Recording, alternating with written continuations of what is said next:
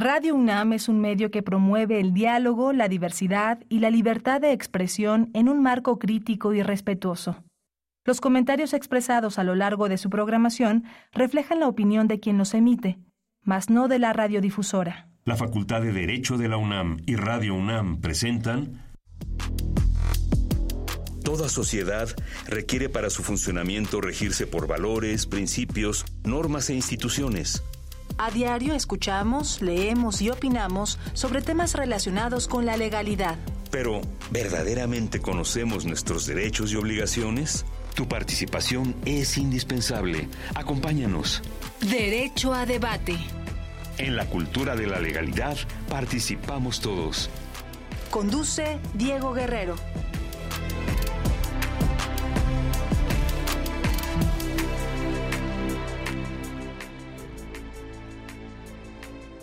Hola, ¿qué tal? Muy buenas tardes, bienvenidas, bienvenidos a Derecho a Debate en la cultura de la legalidad. Participamos todas y todos. Mi nombre es Diego Guerrero y como cada martes les agradecemos que nos sintonicen por el 96.1 FM.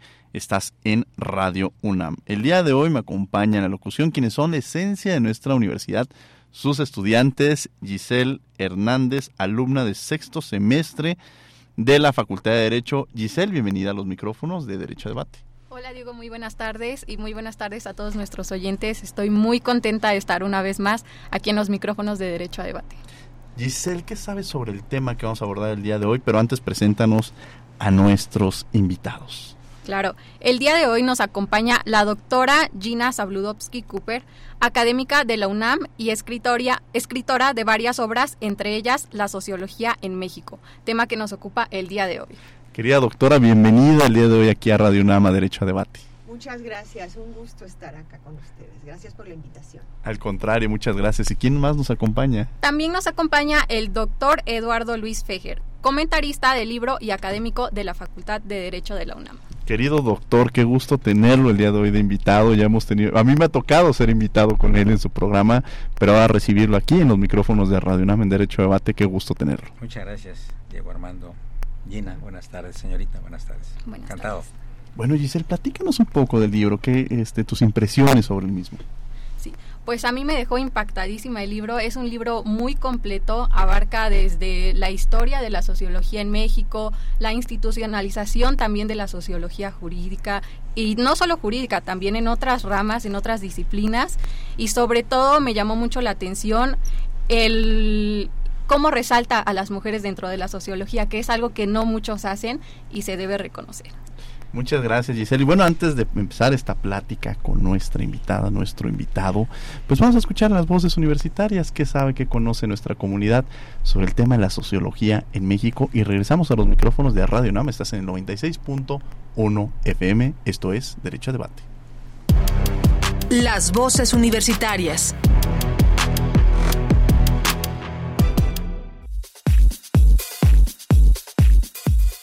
¿Qué sabes de la sociología en México? Pues lo que sé sobre la sociología en México es que es una doctrina que estudia desde lo social todos los ambientes que permean desde lo cultural, lo económico, lo político dentro de este país y nos ayuda a comprender el comportamiento de ciertos sectores o grupos que se encuentran dentro de la misma. Pues yo sé que es una rama que se encarga de estudiar pues, el comportamiento de los seres humanos en nuestra comunidad y en México pues en su mayoría se da en las se da como materia en la rama de las ciencias sociales, casi en todas como si fuera tronco común.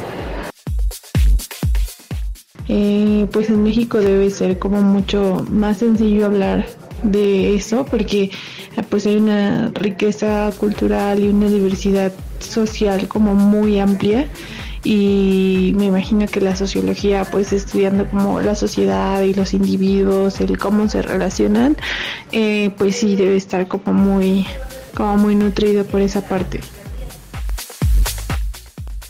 Bueno pues yo he escuchado de la sociología que es una materia que estudia el comportamiento de los eh, de los seres humanos. Eh, la verdad no estoy muy informada del tema pero sé que se puede estudiar en CEU pues sé que la sociología es como la rama de las ciencias sociales que estudia la sociedad, pero la verdad no sé si en México haya estudios muy recientes o novedosos al respecto, porque pues no hay mucha difusión del tema en nuestro país.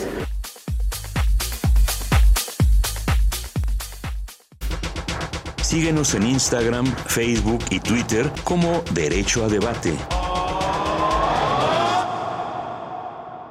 Escuchas Derecho a Debate. Estamos de regreso en los micrófonos de Radio UNAM, este es el 96.1 FM, estás en Derecho a Debate. Y bueno, ya hemos escuchado las voces universitarias y vamos a empezar esta entrevista con la doctora Gina Sabludowski. Platíquenos, doctora, cómo surge este libro, este, cómo empieza el inicio, este proceso cuando uno está haciendo una obra. A veces estamos leyendo la obra, pero no sabemos cómo fue este procedimiento que se llevó a cabo y sobre todo lo difícil y complejo un libro tan ameno y en toda la información que tiene lograr acotarla en, unas cuantas páginas, ¿no? Claro que sí. Bueno, el proyecto sobre la sociología en México en realidad eh, tiene mucho tiempo, eh, tengo mucho tiempo con ese interés, destacar realmente las contribuciones de la sociología en México y darlas a conocer a nivel internacional y quizá esto es uno de los las cuestiones más importantes del libro y que está en inglés y forma parte de una colección que tiene un eh, libro de sociología por país. Entonces, a mí, en un principio, conociendo mi obra previa, me hizo la invitación la editorial Springer, que tiene esta esta serie que se llama Sociology Transform y después presenté el proyecto eh, para el libro, el proyecto fue evaluado y entonces ya me, me eh, pues eh, me pidieron y yo con mucho gusto hice este proyecto. Investigar la sociología en México desde que nació hasta la actualidad, pues fue un verdadero reto. O sea, fueron muchos meses, hasta años, porque es difícil dar un panorama general y uno como investigadora pues siempre quiere saber más. Cuando llega a un punto y ve que las contribuciones son tan importantes y a veces tan poco conocidas en, el exterior, pues uno quiere siempre saber más. Y eh, hice un trabajo muy extenso, incluso espero poderlo sacar en artículos o en otro libro, porque la editorial de una forma pues muy adecuada realmente y muy tiene muy localizado el público, entonces la editorial hace series que sean en lo que ellos llaman monograph, que es entre un artículo largo y una y una eh, y un libro con este criterio de que realmente sean accesibles y puedan leerse de principio a fin. Entonces es un tema que me entusiasmó mucho mientras lo hacía. Creo que tenemos muchas contribuciones en México que no se valoran. A nivel internacional, creo que tenemos que hacer no solo en las ciencias sociales, no solo en la sociología, sino en las ciencias sociales, una estrategia eh, comparativa de lo que son nuestros aportes a nivel nacional y lo que se está haciendo en el mundo. Por ejemplo, yo le voy a poner un ejemplo de, de lo que encontré. me, mientras Molina Enríquez a principios de siglo hizo el libro Los grandes problemas nacionales, eh, ya hablaba de que, la, de que una categoría fundamental de la sociología era el consenso social y aplicaba los, las tesis del positivismo, mientras al mismo tiempo estaba en Francia Émile Durkheim considerando a la sociología como precisamente una con base al consenso ¿no? social que, que, permite la convivencia y con categorías afines. Y es muy poco probable que uno conociera la obra de otro. Y entonces por la mm, pues por la situación periférica que sigue existiendo de nuestro conocimiento, lo que se produce en México a, menudo, si bien nos va, lo conocemos aquí, pero no establecemos eh, estas comparaciones que son tan ricas y que yo he establecido también en trabajos previos.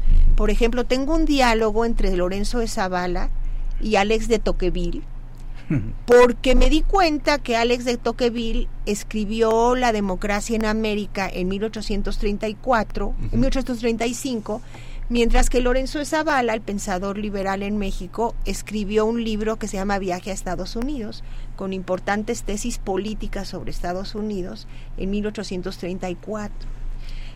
Y desde luego uno se conoce mucho y el otro no se conoce. Entonces, yo creo que esta serie permite esto. De hecho, después de la serie ya fue invitada, ahora que se publicó, a un evento de todos los autores en América Latina. Entonces ya hicimos un evento que fue organizado, bueno, yo no lo hice, yo fui invitada por la eh, en Argentina, pero fue, fue virtual, en la que estuvimos comparando los libros. Mm. Entonces se tocaba un tema y se comparaba lo que había hecho en toda, la tradición. Entonces, para mí es un honor eh, pues que sea la autora del, libro sobre México de esta serie que está publicada a nivel internacional pues por alguna una de las eh, casas editoriales académicas con más prestigio. Qué interesante sobre todo ver este proceso y, además buscar estas obras este y hacer esta comparación que, nos permite la sociología no sí. Muy muy interesante. Doctor Eduardo Luis Fejer que nos acompaña el día de hoy. Los micrófonos son suyos, por favor. Casi.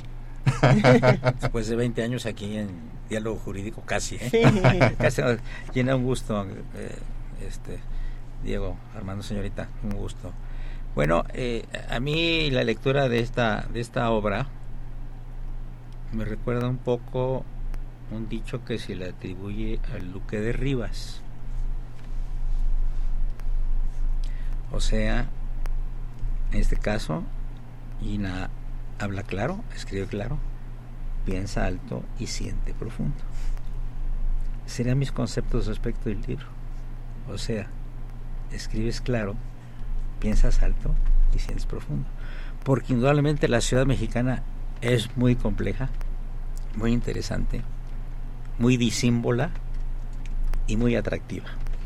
Y quizá un poco el hilo de lo que es la ciudad mexicana en eh, diferentes tiempos y que se puede demostrar sociológicamente es que lo que la ha mantenido un poco también es el sentido del humor.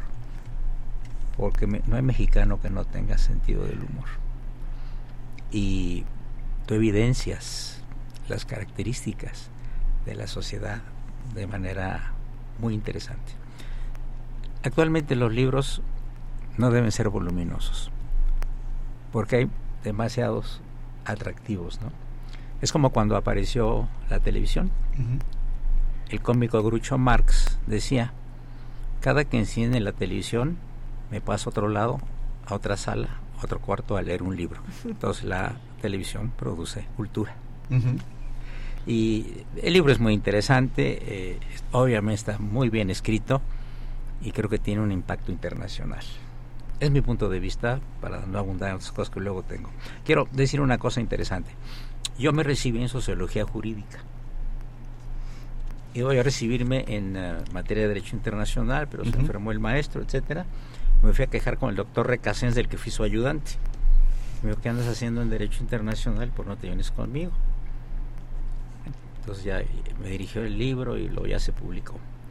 Y recuerdo en la época, en la Facultad de Derecho, que había una pelea muy fuerte entre dos personajes, que eran el doctor Luis Siches y Juan Pérez Abreu. A tal grado que no se hablaban ahí en la facultad. En alguna ocasión el doctor González Alpuche, yo fui muy cercano a él y él muy cercano al presidente alemán, me dijo, quiero hacer una comida para platicar de un libro que quiero hacer sobre sociología, tal, tal, tal me invitas al doctor Recasens y a Juan Pérez Abreu. Le digo, doctor, no se pueden ver ni en pintura. Uno dice cosas y uno dice cosas. Dice, eso lo arreglo yo. Habló con los dos y se volvieron grandes amigos después de muchísimos años de estar sumamente peleados. Es lo que yo recuerdo un poquito, ¿no? Y Recasens, pues que yo fui muy cercano a él en todos sentidos. qué maravilla. Derecho y sociología, sociología y derecho. Habla un poco en esta parte, aprovechando esta parte, este momento que nos cuenta el doctor Eduardo Luis Fejer sobre la relación entre, entre estas disciplinas. Sí, claro. Em, bueno, hay mucho que decir. Muchas gracias por estas palabras iniciales que son muy halagadoras en el sentido de pensar profundo y hablar claro y ser breve. Gracias. Efectivamente, eh, la trayectoria de la sociología en México está muy vinculada con la, la con el derecho y la impartición del derecho en México. De hecho, como sabemos, pues antes antes se creó la escuela de derecho y la escuela de jurisprudencia y ciencias sociales y es ahí donde se impartieron bueno desde luego muchas de las clases de, de las de las clases que después le darían eh, serían el germen de la Facultad de Ciencias Políticas y ah, Sociales, con maestros muy importantes de teoría del Estado. Y desde luego Recasén Siches fue una persona fundamental. Eh, su libro de sociología es un libro de texto que es un libro clásico y sin embargo, y ahí vienen estas cuestiones de que uno no se explica qué pasa en la vida universitaria o en las relaciones entre académicos, que es muy común lo que tú estás diciendo, en el libro también está, de que hay pues algunas este, pugnas entre académicos o cosas así ocultas que a veces influyen negativamente en el desarrollo de, de algún área esto no es específicamente lo que pasó en, entre sociología y derecho, pero después como que sí hubo una, después de haber sido el derecho el germen de la sociología, en un momento dado, eh, la, mm, y, el, y, y muchos de los profesores de la Facultad de Ciencias Políticas y Sociales vinieron de la Facultad de Derecho, porque es ahí donde se daba sociología. Y después hubo pues un distanciamiento que uno a veces simplemente tiene que ver con, con la forma en que está estructurada una universidad. Muchas veces cosas muy sencillas como la creación de una nueva facultad o la búsqueda de identidad de una disciplina que quería eh, pues buscar este sus científicos sociales que no tenían, tuvieran todos un perfil jurídico. Pero, por ejemplo, una de las cuestiones, pues es que es bastante sorprendente, es que un libro como el de Recasensiches, realmente fueron dos los exiliados de este riquísimo exilio republicano español que vino a México, que fueron sociólogos, que fue Recasensiches y José Medina Chavarría. Y José Medina Chavarría tiene su propia historia debido también a estas cuestiones de que no siempre los eh, líderes eh, académicos del momento fueron receptivos a receptores a sus posturas más vinculadas con la sociología comprensiva que con otro tipo de sociología. Este es otro, otro capítulo que yo he escrito bastante sobre las aportaciones de José Medina Echevarría, porque él abrió la colección de sociología en el Fondo de Cultura Económica, que fue una colección importantísima y importantísima en el, eh, para el idioma español porque fue un momento en que por el fascismo se cerraron las editoriales en España. Entonces las las únicas editoriales fueron las de México y las de Argentina. Y tuvieron una gran proyección. Entonces este fue uno, uno de los exiliados españoles que nos dio mucho y se fue eh, del país en un momento dado y el otro desde luego es Siches y lo que sorprende y me sorprendió en esta investigación es que un libro que se lee tanto en la Facultad de Derecho y que puede servir tanto para formar a los alumnos y que ha tenido tantas ediciones, no se incluye muchas veces en los programas de sociología entre los estudiantes de sociología. Entonces yo creo que hay que, pues si bien existen y existieron muchos lazos entre la sociología y el derecho, y ahora vuelve a renacer porque hay una importante beta de la sociología jurídica, ¿no? En algo que ya este que ahora es muy importante em, hay ciertas cosas que tienen que ver con nuestras propias divisiones académicas o la estructura de facultades o, o el hecho de cómo se difunden los libros que uno nos explica. Entonces yo traté precisamente rescatar textos que se leen en la Facultad de Derecho, porque si ustedes ven otros, o sea, ha habido, hay muchas investigaciones sobre sociología en México. La diferencia es que, que, que, abordan periodos muy específicos o abordan autores o abordan eh, solo una época o solo un problema. Entonces fue verdaderamente un reto ir desde el siglo XIX hasta las preocupaciones actuales, porque ya está la pandemia, sí, claro.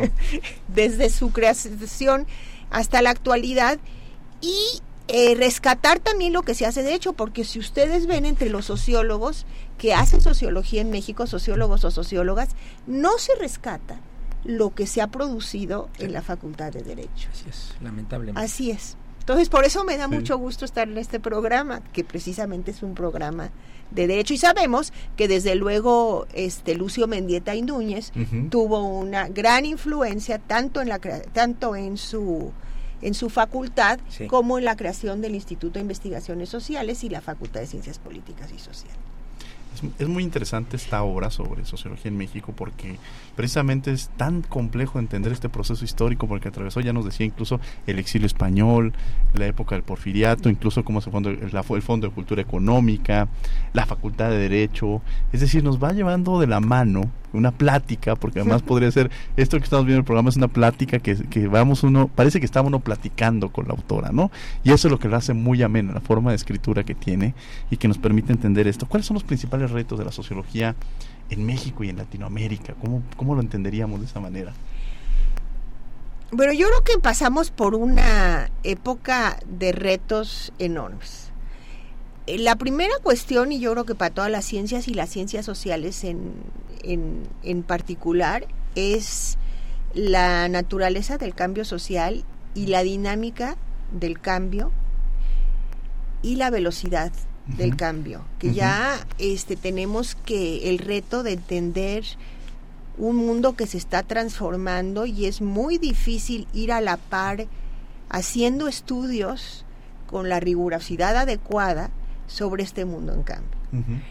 Otra de las cuestiones que está desarrollada al, en el capítulo final, que creo que ahí se muestran los retos, porque la sociología y todas las ciencias sociales están incursionando en ellos, es este, pues la capacidad, la, la necesidad de hacer estudios interdisciplinarios, transdisciplinarios, multidisciplinarios, porque ya no es posible entender la realidad desde una sola disciplina, o sea, fenómenos como la ecología, como la pandemia, como lo que está pasando ahora con el cambio climático del que hemos sido víctimas y seguimos siendo víctimas, pues tienen que, estudiarse desde una perspectiva eh, social, desde una perspectiva psicológica, por eso también es muy importante ahorita toda una beta de la sociología, que es la sociología de las emociones. O sea, claro, o sea, antes se hacía mucha parte, mucho énfasis en la parte racional y en toda una teoría de la acción y la calculabilidad. Ahora hay un giro sensitivo y emocional de las ciencias sociales, porque lo estamos viendo en lo el impacto que están teniendo las la dimensión del cambio. Eh, la sociología de las migraciones, pues es lo mismo, no se puede entender sin una, sin una, sin una perspectiva interdisciplinaria. Entonces, tiene un reto de a la vez estudiar fenómenos específicos como migraciones o como eh, desastres, todo lo que estamos haciendo, pero todo lo tiene que entender desde una perspectiva global, hablando tanto, tanto geográficamente como en las dimensiones del conocimiento, o sea, varias disciplinas. Entonces es un verdadero reto la integración, la velocidad del cambio y la difusión de la disciplina. Eso me, me parece fundamental O sea, yo en mis textos, eh, pues sí trato de escribirlos para que los lean todo, todo público, para los estudiantes, para los interesados, porque yo creo que se hace mucho en las ciencias sociales, en general en las ciencias sociales, y en general en las ciencias en, en, en nuestro país. Basta ver ahora por el cargo que tengo en la Junta de Gobierno, pues me ha permitido eh, conocer mucho la UNAM, entonces es increíble lo que se produce y muchas veces se sabe poco, entonces cuando hay un, fen, un, un, este, un, un, problema específico, deberían ser nuestros especialistas sí. los que salgan a hablar, los que salgan, qué bueno que existe este programa, a mí creo que la iniciativa que ustedes esto, tomaron es fundamental porque va hacia allá, o sea, tenemos que comunicarnos con los que hacen política pública. Tenemos, tienen que saber lo que se está haciendo en uh -huh. las universidades, con, las, con los grupos de la sociedad civil, con eh, yo también hago, hago, investigaciones sobre mujeres empresarias, o sea, con el mundo de, de los que están eh, en, en, las empresas privadas y sobre todo con, con la difusión, uh -huh. porque porque por ahí tenemos también este un gran reto. Bueno, y otro reto también fundamental que no depende de nosotros es la escasa valoración de nuestras disciplinas y de uh -huh. la ciencia en general. O sea, si hay un creciente número de líderes políticos que no valoran el trabajo académico y que no valoran la ciencia como y la ciencia en general y las ciencias sociales eh, como pues como motor del verdadero cambio para que haya un, no sé si la, la palabra progreso es la más adecuada, uh -huh. pero o desarrollo, no sé, sí, yo sí, sí. Eh, en el país, pues sí, la, todas las ciencias enfrentamos eh, grandes retos, ¿no? En un, un, mundo que tiende a devaluarlas. Entonces, esto sí muchas veces no, no, no depende de nosotros y es una verdadera pena y es una verdadera pérdida.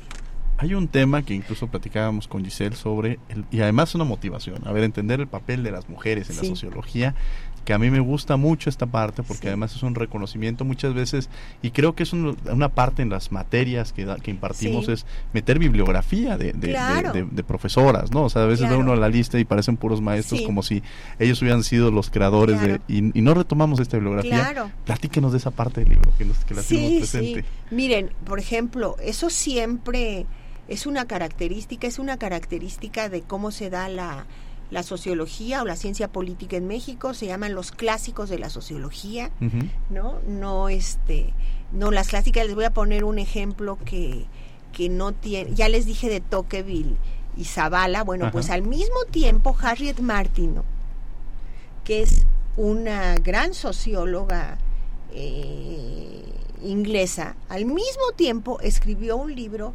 sobre las normas uh -huh. y las, las normas y las costumbres en Estados Unidos, uh -huh. en la que dijo también muchas cosas que están escritas con Tocqueville. Fue una mujer sumamente leída en su época, sumamente leída, tan, tan, tan leída a veces casi como Dickens, y que no se, no se incluía en, nunca en, las, en los cursos de sociología hasta recientemente con el reclamo del feminismo. Uh -huh. O sea, a ese extremo llega la exclusión de las mujeres y sobre todo en las áreas teóricas. Entonces lo que yo hice en este libro es tratar de realmente eh, rescatar el papel de las mujeres, o sea, uh -huh. cuando están, cuando Laurana Wright, que que no se considera como socióloga, escribió sobre la emancipación femenina en, y creó estas revistas para mujeres en México que se concebían como revistas para mujeres, pero realmente eran revistas con artículos muy importantes. Uh -huh. Entonces, el hecho de que no entren en la beta de la sociología o que no hayan entrado, no quiere decir que no estén ahí. Por ejemplo, otra gran autora que a, a menudo se considera pues más en el ramo de la antropología o del ensayo cultural es Anita. Brenner. Anita Brenner hizo la obra Ídolos de los altares uh -huh. para presentar a México, a Estados Unidos, con una dimensión de presentar su cultura en 1929. A lo mejor no estoy viendo el libro, a lo mejor tengo cierta imprecisión en las fechas, quizá no sea esa fecha, pero el libro es un libro bellísimamente escrito, habla de la importancia del Día de Muertos, y esto no se pero desde el punto de vista antropológico. Él, ella estudió en Columbia University como Manuel Gamio, eh, y este libro se reconoce, recientemente se ha reconocido su nombre, más, hubo una exposición sobre ella, pero como no se considera estrictamente socióloga, no se le no se le eh, consideraba en la parte de la sociología en México. Y realmente ella dijo todo esto los mexicanos y las máscaras y esto mucho antes que se escribieran los libros de Samuel Ramos y Octavio Paz, por ejemplo, en torno a lo mexicano, que también están en este, libro, y los cuestiono si deben ser considerados como sociólogos o no, es porque el ensayo, el ensayo cultural en México ha sido una parte muy importante de nuestra tradición intelectual, muchas veces pienso que el libro no solo es de sociología, sino como que es una especie de historia intelectual. Sí, sí, sí. Y entonces me atrevo a, a, incluir eh, una serie de obras que no son consideradas estrictamente sociológicas y que ahí están otro caso que es eh, de una mujer que desde luego es muy reconocida en el terreno de la antropología, y que no ha recibido, recibido esa atención en el terreno de la sociología es el, es el caso de Clarisa Adler o Clarisa Lobnitz, porque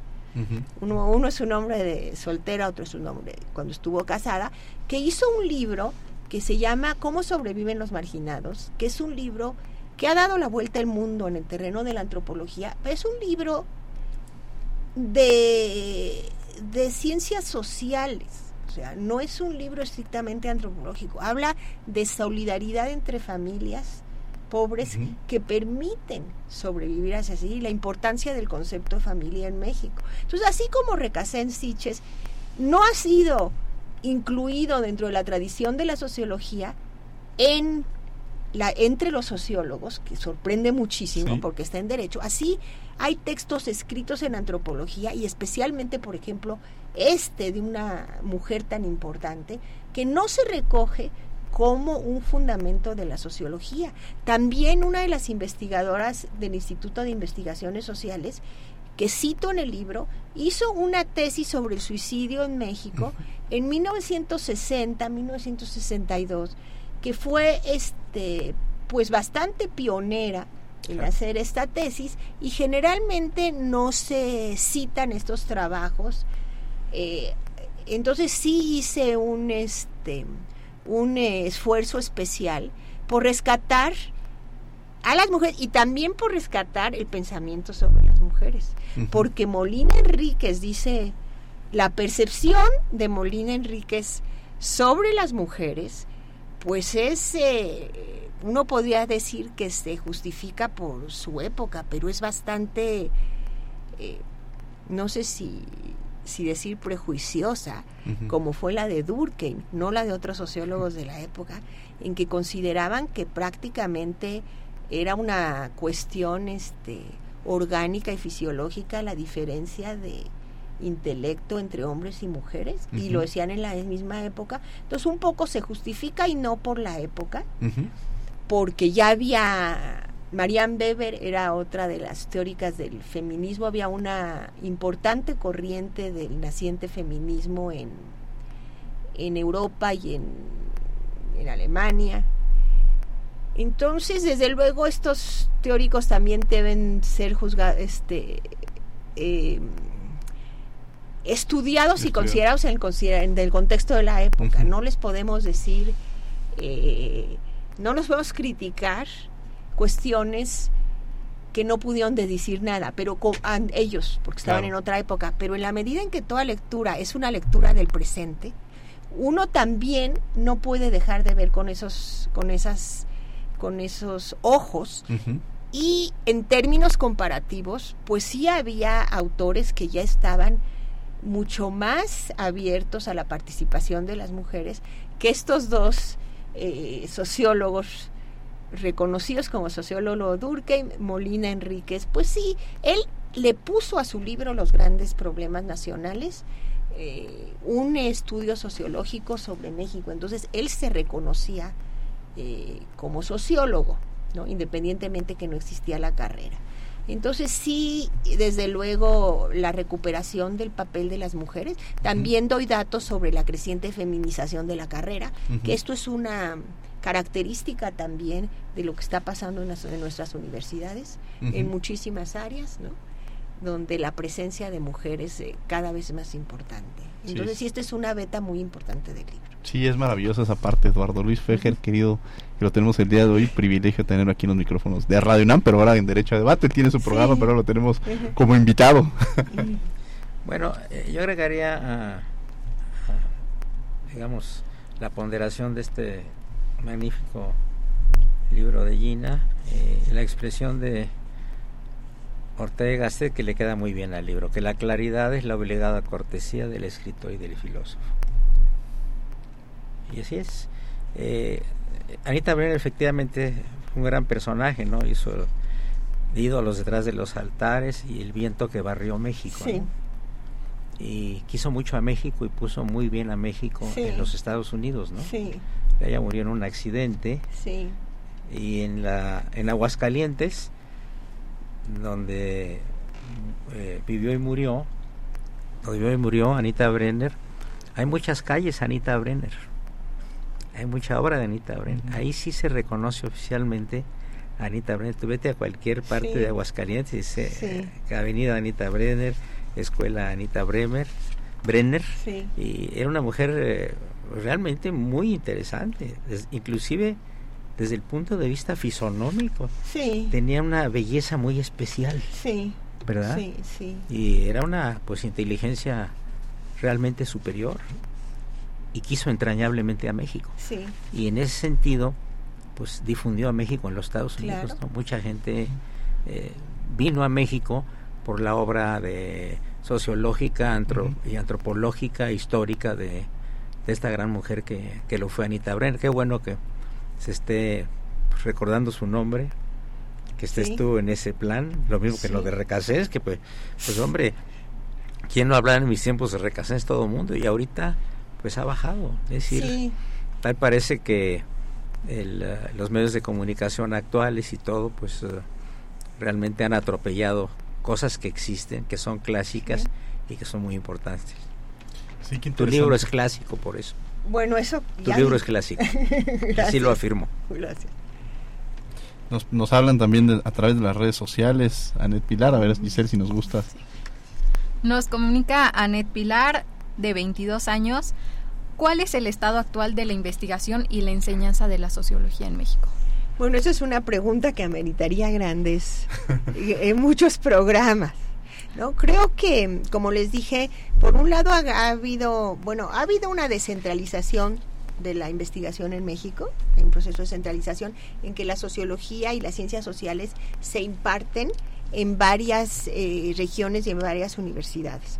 Y esto ha hecho que, que muchas veces la sociología, según la región y según la universidad, aborde los problemas de la región. Por ejemplo, en la Universidad de Ciudad Juárez, pues hay una hay muchas aportaciones importantes sobre toda este pues desafortunadamente la criminalidad, la criminalidad que existe toda la cuestión de las mujeres de, de, Juárez del feminicidio las, los migrantes. Entonces por un lado hay una gran importancia de la de lo que se estudia a nivel regional por otro lado, también la sociología ha establecido importantes vínculos a, nivel mundial con equipos de investigación que tienden a integrarse, eso lo permite la, tecnología.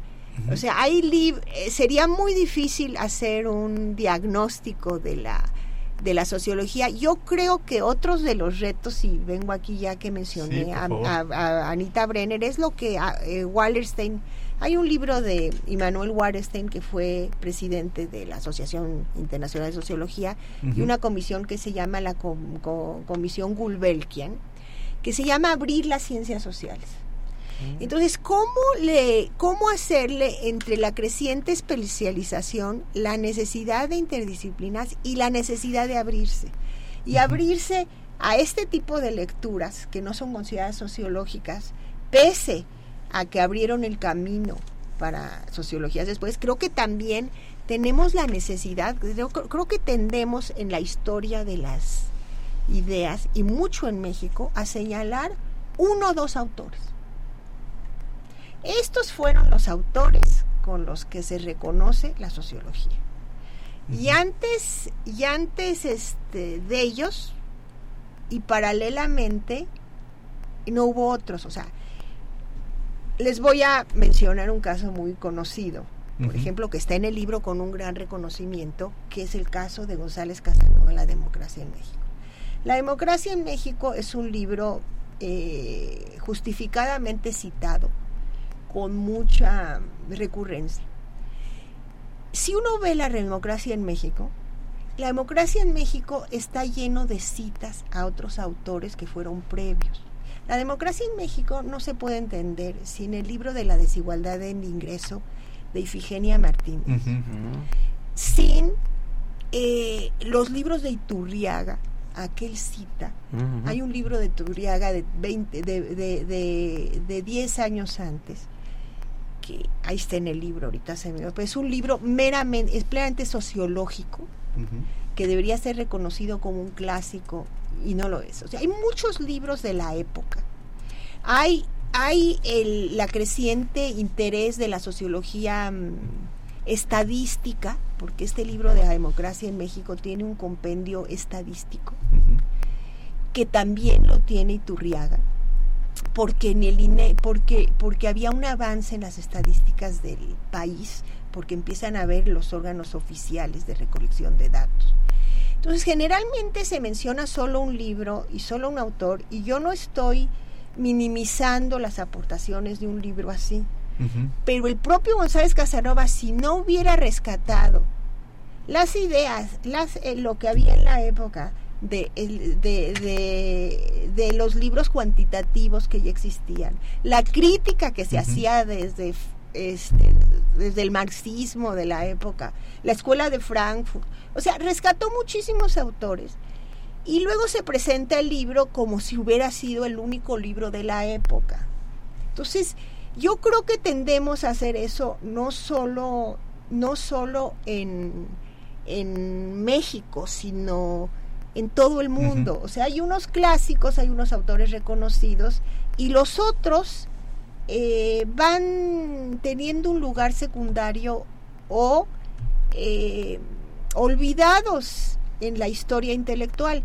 Y esto no quita la importancia de un libro. Al contrario, un autor que fue capaz de reconocer lo que se estaba haciendo. Claro. Y él lo señala que tiene que, el libro de, de, de Iturriaga es una de sus este, eh, inspiraciones y está citando a los autores norteamericanos, a los autores a los autores de la época, a los autores mexicanos.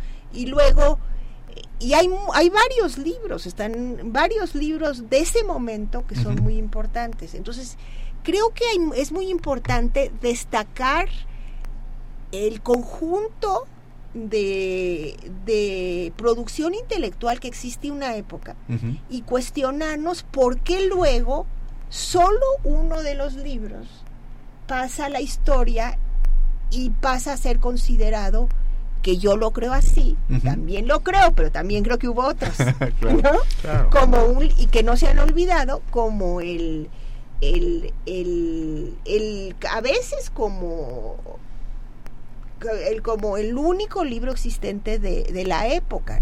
Entonces realmente sí tenemos que hacer un esfuerzo de valorar todos nuestros libros críticamente, reconociéndoles sus grandes aportaciones, pero sí hay una tendencia en México a considerar algunos líderes intelectuales, unos dos o tres o cuatro, en la historia intelectual. Di un ejemplo, ¿no? Que sí hicieron muchas aportaciones, pero de excluir a otros a otras. Y eso pasa en todos lados, o sea, porque muchas veces solo eran Max, en la trilogía y la sociología, solo eran Max Weber, eh, Marx y Durkheim, y ahora se reconoce, ahora que tiene, durante muchos años eran solo los autores leídos, y ahora que se reconoce que con el creciente interés del, de la cultura, un autor como Simmel o un autor como Elías no puede no ser considerado como clásico, o el feminismo rescata a Martín. O sea, eh, no somos los únicos que siempre rescatan unos libros y los otros parecen a veces no existir, sino que forma parte de las lecturas que están haciendo, se están haciendo con la época. Y entonces esto sí fue uno de los objetivos del libro. O sea, tratar de, de ver la producción en una época y no solo a uno de los líderes intelectuales, independientemente de su tamaño, porque no podemos negar que Mendieta y Núñez como fundador de instituciones fue fundamental, pero a menudo solo se habla del Instituto de Investigaciones Sociales y solo de Mendieta y Núñez y no se ve la producción que también se estaba haciendo en la época. Yo le voy a pedir a mi productora que nos brinquemos el día de hoy descubriendo tus derechos, que no podamos esa sección este, para poder aprovechar el tiempo e irnos a la última y nos vamos, que en esta sección, como toda la última y nos vamos, es algo con lo que quieran cerrar, alguna reflexión, algún comentario. Aquí ya no hay pregunta, aquí lo que ustedes quieran decir y precisamente eh, empezaremos con usted, doctora. Bueno, pues yo quiero realmente felicitarlos por estos programas, porque estos programas eh, pues cumplen con la inquietud que mencioné. O sea, cumplen con la inquietud de que lo que estamos produciendo en las universidades eh, pues pueda llegar a un público más, al, más amplio, que a través de las preguntas conozcamos las inquietudes de ese público. Y creo que este tipo de programas deberían de ser un ejemplo a seguir por otros medios de difusión y también por los propios académicos y académicas que deberíamos de hacer un esfuerzo para difundir más nuestro trabajo en las universidades. Entonces, muchas gracias. No, al contrario, muchas gracias, mi querida doctora Gina Saludowski. Doctor Eduardo Luis Fejer, la última, la última nos vamos. La última nos vamos. Pues eh, nada más decir que el libro de Gina Saludowski es un clásico intemporal. es con lo que acabo yo. Es un clásico intemporal. Se va a poder leer en todo tiempo y en todo momento. Felicidades. Muchas gracias. Muchas gracias, doctor Eduardo Luis Fejer. Giselle Hernández, alumna de la Facultad de Derecho. la última nos vamos, perdón. Yo quiero expresar completamente mi admiración, doctora, por ser una mujer escritora. Eso me, me marcó muchísimo en el libro. Y también, pues, invitar a nuestros oyentes a que se sumerjan en la lectura del libro, que es un libro muy, muy, muy completo, muy llenador y sin duda una guía para aprender acerca de la sociología. Pero yo nada más quiero recordar algo, que el libro está open access, o sea, el libro se puede bajar sin costo este del editorial, o sea, buscando la editorial, buscando mi nombre, buscando el, el libro, y es un libro, como ya dijimos, breve que se puede leer Sí, la verdad. Rápidamente. Sí, es un libro maravilloso que además también lo vamos a publicar en, en, las redes sociales para que puedan bajar el libro. Seguramente haremos algunas trivias, preguntas también para que a ver qué tanta atención pusieron el día de hoy. Pero todavía nos quedan más minutos. Afortunadamente, como quitamos la sección, este que además agradezco a la productora que nos haya permitido este, dejar descubrir nuestros derechos, porque sí me gustaría algunas otras reflexiones en torno al libro, aprovechando los minutos que nos quedan, doctora Gina Saludowski. Bueno, pues, ¿qué les puedo decir del libro? El libro se divide en, en cuatro partes, eh, en cuatro secciones. Uno tiene que ver con los inicios de la sociología en México, que realmente fue introducida por, por Gabino Barreda como, como palabra en su discurso, buscando la separación entre iglesia y Estado durante el gobierno de Juárez. Y Luego tiene un capítulo sobre la institucionalización de la sociología, que tiene que ver con creación de instituciones dentro de la Universidad Nacional, muchas de ellas, editoriales como el Fondo de Cultura Económica, sin la cual no se puede entender ni derecho ni sociología, porque eran la fuente y los libros que se leían en las facultades. También hablo del Colegio de México, una donde Medina Chavarría tuvo desafortunadamente una muy breve estancia en la primera carrera de sociología que se creó, que solo duró cuatro años. Luego hablo del desarrollo de la sociología en México, de cómo se fue expandiendo, de la importancia que en un momento tuvo el marxismo para, para la sociología, de, cómo pasamos de, leer solo una corriente de pensamiento a una apertura que yo creo que, que debe conservarse. Y después hablo pues de la sociología actual, de los problemas actuales, que les dije que llegué hasta la pandemia, incluso están citadas las obras que se hicieron sobre la pandemia que hizo mucho las ciencias sociales en coordinación con otras disciplinas a una velocidad que no estábamos acostumbrados, o sea, se produjeron realmente las obras un año después o ya se hicieron comparaciones territoriales.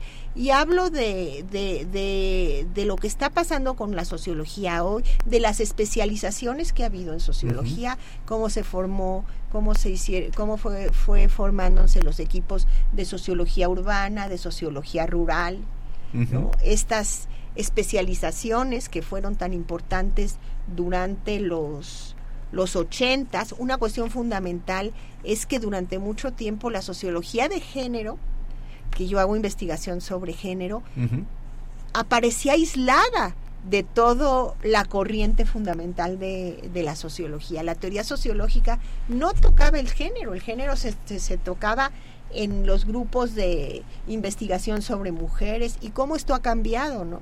Y la teoría de género ha sido incorporada desde luego al pensamiento sobre toda la sociedad. Hablo de la importancia también de las investigaciones en términos de género. Y sí fue un, un gran reto empezar con Gabino Barreda, que se fue a Com, se fue a París y en París fue a las clases de Comte y de ahí se trajo los tomos de sociología y terminar en pocas, páginas con los estudios que se están haciendo en la actualidad.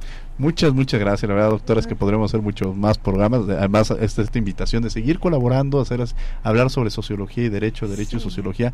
Creo que hay una enorme responsabilidad, como usted lo dice, eh, dentro de la universidad, de seguir con esta línea de investigación y con estos trabajos, sobre todo en el tema de la difusión. Estamos en la docencia, la investigación y la difusión de la cultura, que es uno de los grandes retos que tenemos en la universidad. Muchas gracias, doctora Gina Sabludowski, por acompañarnos. No, pues muchas gracias a ustedes, muchas gracias. Muchas gracias. Doctor Eduardo Luis Fejer, siempre un placer tenerlo aquí muchas gracias. A ustedes, muchas gracias. Un gran querido maestro. Gracias, gracias. Gracias, gracias. Giselle Hernández, gracias por acompañarnos. No, al contrario, muchísimas gracias y mucho gusto.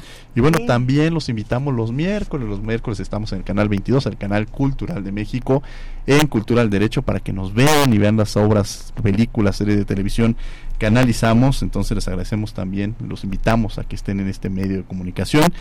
Y desde luego agradecemos a la Facultad de Derecho y a Radio UNAM en la coordinación de María José López, asistencia Giselle, comunicación y difusión Sofía García Nava y Dominic Eble, eh, operación técnica Emma Pineda y producción Silvia Cruz Jiménez. No olviden que escuchamos de ley todos los martes. Esto fue Derecho a Debate y los invitamos a que sigan con la programación de Radio UNAM. Que tengan muy buen día.